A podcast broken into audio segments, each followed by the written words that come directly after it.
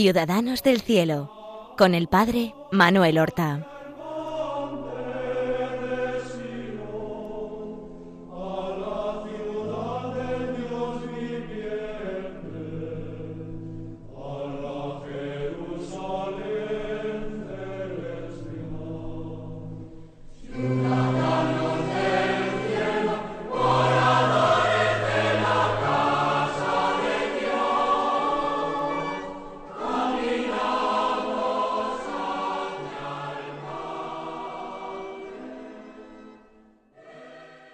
Muy buenos días, queridos hermanos. Damos comienzo a una nueva emisión del programa Ciudadanos del Cielo. Estamos dedicando varios programas a ese llamado santo de todo el mundo, que es San Antonio de Padua. En el último programa veíamos cómo, después del éxito de su predicación por la Romaña contra la herejía de los cátaros, la conversión extraordinaria de una gran cantidad de personas que habían sido seducidas por la herejía, finalmente es nombrado provincial de la Romaña, es el hermano Juan Parenti, notable canonista, que es el general de la orden en este momento, el que lo destina como provincial de la Romaña. Se dedica a visitar todas las casas, los conventos de la provincia de la Romaña. Un territorio muy extenso, que va desde el Piamonte hasta lo que hoy día es Croacia. Esto de desde el oeste hasta el este. Y de norte a sur, pues desde la ciudad de Trento, justamente en el norte de Italia, hasta Rimini. Es provincial desde final del año 1227 hasta el final de mayo de 1230. Y recordemos que un año después, en junio de 1231, él va a morir. Por tanto, está tres años como superior provincial, tres años escasos, mejor dicho, dos años y medio recorre Venecia y toda la región, Lombardía, y exhorta y enseña en cada comunidad y corrige y vela para que se mantenga ese primer fervor, ese primer espíritu franciscano. Precisamente en esta época es cuando él visita por primera vez la ciudad de Padua y su región. ¿Por qué entonces esta vinculación de San Antonio con Padua hasta que se le ha quedado en el nombre a pesar de no haber nacido allí y en puridad ni siquiera haber muerto? Murió en un arrabal o en una aldea de Padua, pero no en el mismo Padua. ¿Por qué esto? Padua era una ciudad de importancia, no la primera línea como Venecia o Florencia, pero una ciudad importante porque tenía universidad. Se alineaba la ciudad en el llamado partido guelfo.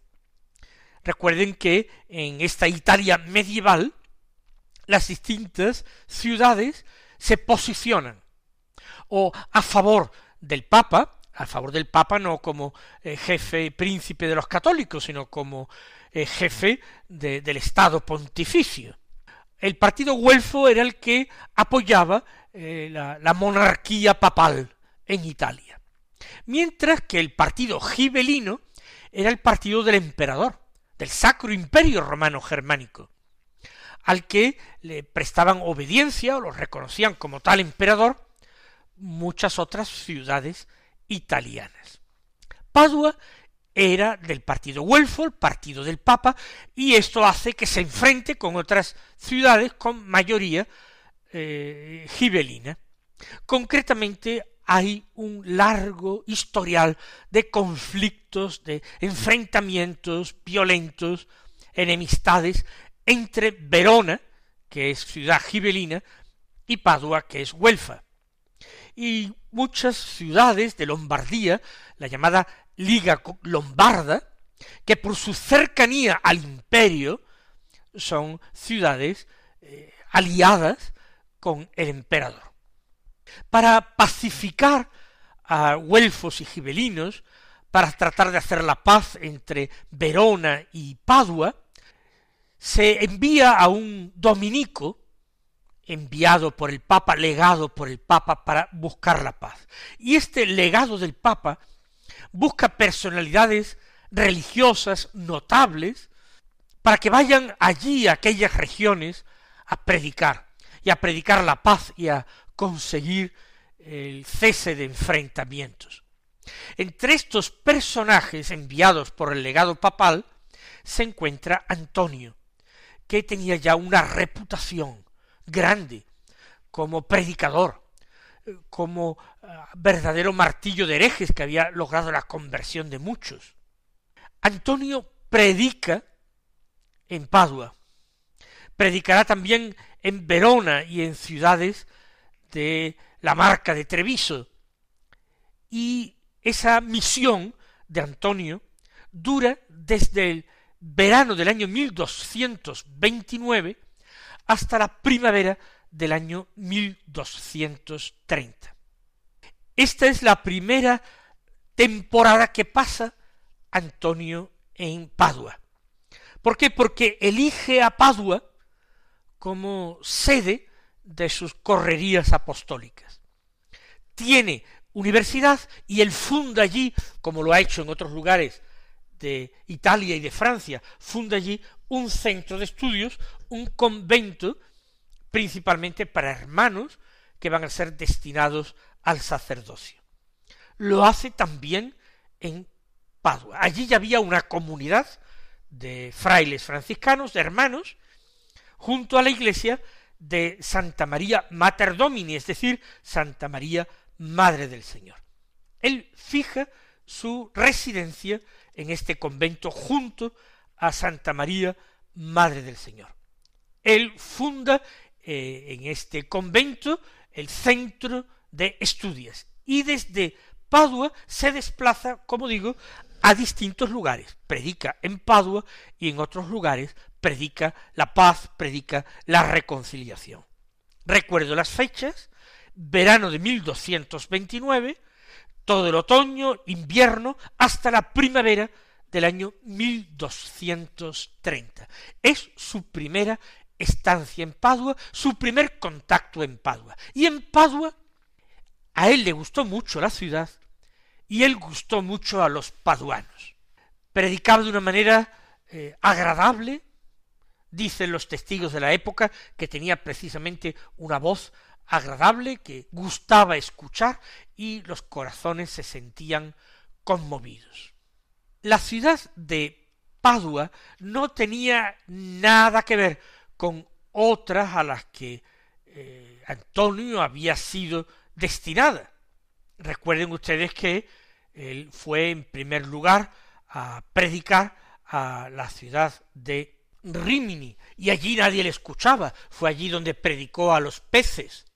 La ciudad de Rimini estaba infestada por los cátaros, por herejes. Padua, sin embargo, no había sufrido el contagio de la herejía cátara. Sus habitantes se habían mantenido muy fieles a la doctrina católica más ortodoxa. Por tanto, su predicación fue bien aceptada. Y los notables de la ciudad de Padua, y el pueblo sencillo, y los sacerdotes, los eclesiásticos, todos veían con buenos ojos a Antonio y escuchaban con gusto sus predicaciones y se convertían más al Señor por sus palabras. Es realmente una ciudad muy querida para Antonio y en la que Antonio fue muy querido. Primera estancia, por tanto, 1229 hasta el mes de mayo de 1230. Él está aquí una vez que ha dejado de ser provincial de la Romaña. Pero no puede quedarse definitivamente allí.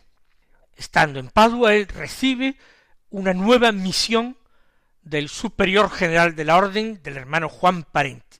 Tiene que ir a Roma en compañía de otros frailes. En total van a ser ocho frailes franciscanos de distintos lugares.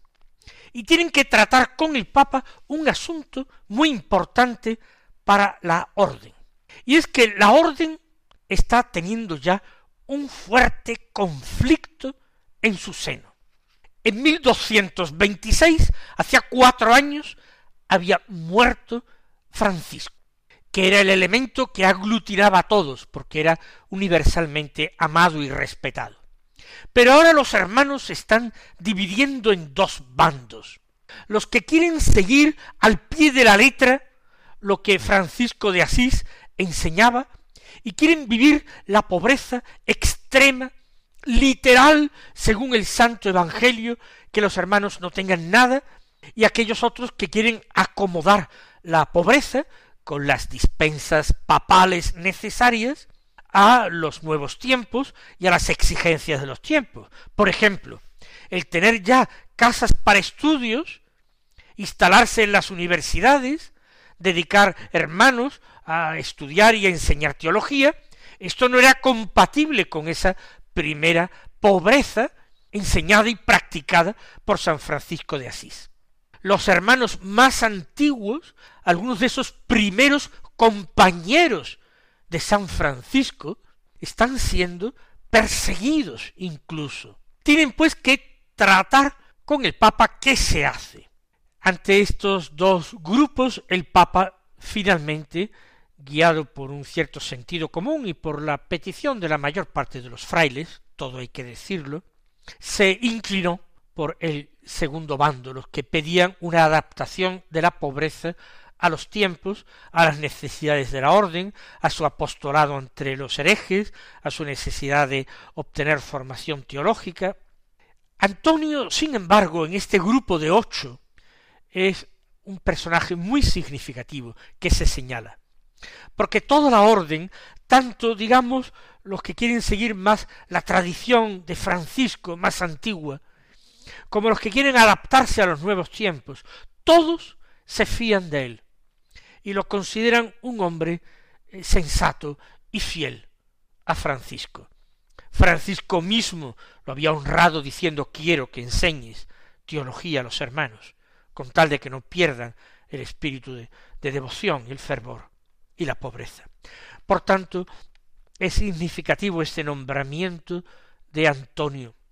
Y parece que el Papa le pidió que predicara en Roma y que predicara incluso en San Juan de Letrán, que era la catedral del Papa. Y el Papa asiste para escuchar su predicación y se admira de los extraordinarios conocimientos de Sagrada Escritura que tiene Antonio.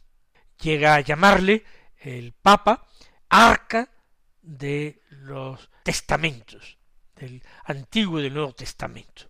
Más aún, hay en Roma unas grandes peregrinaciones que han llegado y el Papa le pide que predique a los peregrinos que están allí en Roma, de tal manera que lo escucha una gran cantidad de gente de venida de muchísimos lugares distintos. Y con esto va pasando aquel verano de 1230, un verano romano que seguramente no hará mucho bien a la salud quebrantada de Antonio. Por entonces tendría treinta y cinco años o poco más. Así pues, él, tras el verano de 1230, regresará a Padua. ¿Por qué vuelve a Padua? La explicación es sencilla. Ha tenido lugar un capítulo general de la orden en mayo de 1230. En ese capítulo general es cuando él eh, deja de ser provincial de la Romaña. Concretamente el 25 de mayo de 1230 es liberado de ese cargo. Y entonces el superior general, el ministro general de la orden, le da libertad, por tratarse de Antonio, de quien era, le da libertad para predicar y vivir donde él estimara más oportuno. Y entonces él se decide por Padua, que había conocido siendo provincial. donde ha tenido ya una primera estancia, la ha tomado como centro de sus correrías. Desde allí ha ido a pacificar a eh, Padua con la ciudad de Verona, que era, ¿se acuerdan ustedes?, de los gibelinos. Pues él se va al convento de Santa María. Y una vez que termina entonces esta misión, regresa a Padua, donde él ya había decidido fijar su residencia. Lo que ocurre es que ya no vivirá más que nueve meses más, no le quedan más que nueve meses de vida. Será el tiempo que pase en Padua y no completo. Ya veremos por qué. En Padua elabora y redacta Antonio la mayor eh, parte de sus sermones. Había redactado primero los sermones para los domingos del año y luego, a partir de enero de 1231, elabora eh, sermones para las estaciones penitenciales del año, para la cuaresma particularmente. Él está allí, redacta los sermones y en la cuaresma de 1231, el último año de su vida, va a introducir en Padua, de acuerdo por supuesto con el obispo de la diócesis, una costumbre que se hará ya fija, y es predicación diaria durante la cuaresma.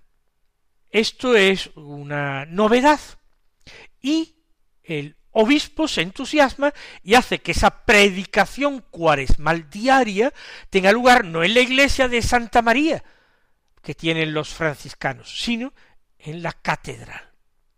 Normalmente en la catedral solamente predicaba el obispo, y normalmente no todos los días, si acaso los domingos de cuaresma, pero hace a Antonio su predicador. Y entonces hay una cuaresma memorable, donde centenares, millares de personas eh, asisten a sus sermones, pasan por escrito de mano en mano. Hay conversiones grandes, se hacen paces entre enemigos irreconciliables. Y cuando las multitudes son muy grandes, él no predica solamente en la catedral, sino que predica en muchas iglesias de la ciudad. En aquel tiempo en Padua había cincuenta y cinco iglesias, Padua y digamos los alrededores, digamos los arrabales de Padua. No es que Antonio predique en todas, pero predica en muchos de ellas al mismo tiempo y a diario. Por eso digo que la cuaresma de 1231 es una cuaresma memorable en Padua y suelda para siempre el nombre de Antonio con el nombre de Padua. Es tan grande la multitud que quiere oírlo, que ya desbordando todas las iglesias en que predica, tiene que salir al campo a predicar. Y se narra que llega a juntar una multitud de hasta treinta mil personas, de todas las clases sociales, desde la nobleza más encopetada, clérigos, eh, burgueses, comerciantes y villanos, personas de que trabajaban en el campo, a todas partes, a todas partes iba Antonio y de todas partes venían ellos a escucharle y verle. En primer lugar, el obispo con sus canónigos, que no se quería perder ninguna de sus predicaciones, y que a veces parece que había en procesión de una iglesia a otra donde predicaba Antonio. Y la predicación en la catedral era siempre por las mañanas y luego a lo largo del día predicación en otros lugares y confesiones. También visitas a enfermos. Verdaderamente agotador y más después de ese verano en Roma que había vivido ya Antonio. Pero él no se ahorra sufrimientos ni esfuerzos. Él no se reserva. Él se entrega como se entregan los santos. Al término de esta cuaresma en que a veces sufre ataques de ahogo, dificultad de respirar, parece que tiene un edema pulmonar, después de esta cuaresma se ofrece al predicador la posibilidad de conseguir un favor de las autoridades y él pide por aquellos que son víctimas de los usureros, que sean liberados de los usureros. Y llegamos casi al final.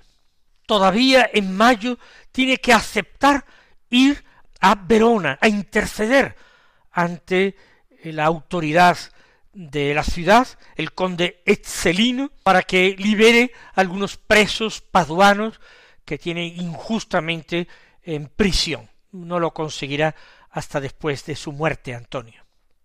Regresa a Padua y un noble amigo suyo, el conde Tiso, le ofrece ir a su castillo de Campo San Piero, cerca de Padua, para pasar allí el verano con mejor clima. Y él va con dos religiosos, sus compañeros, los hermanos Lucas y Roger, a pasar el final de la primavera y el verano. Allí llega en aquel mismo mes de mayo de 1231. Hay un convento que atienden los hermanos eh, y atienden las personas que trabajan en, para el conde Tiso. Pero a él le construyen en las afueras del convento en un gran árbol que hay, un nogal muy frondoso, le construyen como una choza, una casita en el árbol. Y allí él se retira en mucha mayor soledad a dictar sus escritos y a rezar. Y allí es donde le sobreviene la última enfermedad. Allí él se encuentra mucho peor, tiene que bajarlo de aquella casita, se lo quieren llevar a Padua, pero camino de Padua se pone todavía mucho peor, y en el arrabal de Padua, en Cella, hay un convento de clarisas, y algunos franciscanos las atienden y consiguen que lo lleven a ese convento de clarisas, a Cella. Allí todavía empeora más, él recibe los últimos sacramentos, se confiesa, la comunión, la unción de enfermos, todavía después de los sacramentos entona un himno litúrgico a la Virgen que a él le gustaba mucho y acostumbraba a cantar, oh gloriosa Señora, elevada por encima de las estrellas, así comienza el himno, y recita él los siete salmos penitenciales. Todavía aguanta un poco más y la tarde del viernes 13 de junio de 1231 entrega su alma al Señor. Eh, todavía hay un conflicto porque las monjas clarisas imprudentemente convencen a la gente de Cella que se quede con el cadáver, que no permitan que el cadáver salga, se ordena un conflicto, finalmente, interviniendo autoridades, el cadáver es trasladado a Padua, donde se le da sepultura en la iglesia de Santa María, en ese convento que había escogido Antonio como su última residencia. Y desde allí él sigue haciendo hoy en día milagros en favor de todos aquellos que le invocamos como poderoso intercesor ante el Señor. Que el Señor os bendiga y hasta la próxima semana.